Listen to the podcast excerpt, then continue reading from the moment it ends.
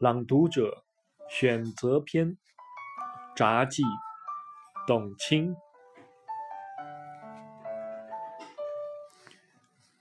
生存还是毁灭，这是一个永恒的选择题。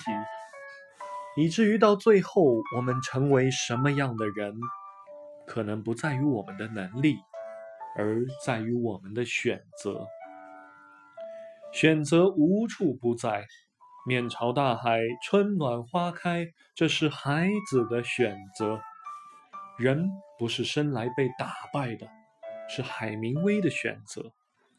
人固有一死，或重于泰山，或轻于鸿毛，是司马迁的选择。选择是一次又一次自我重塑的过程，让我们不断的成长，不断的完善。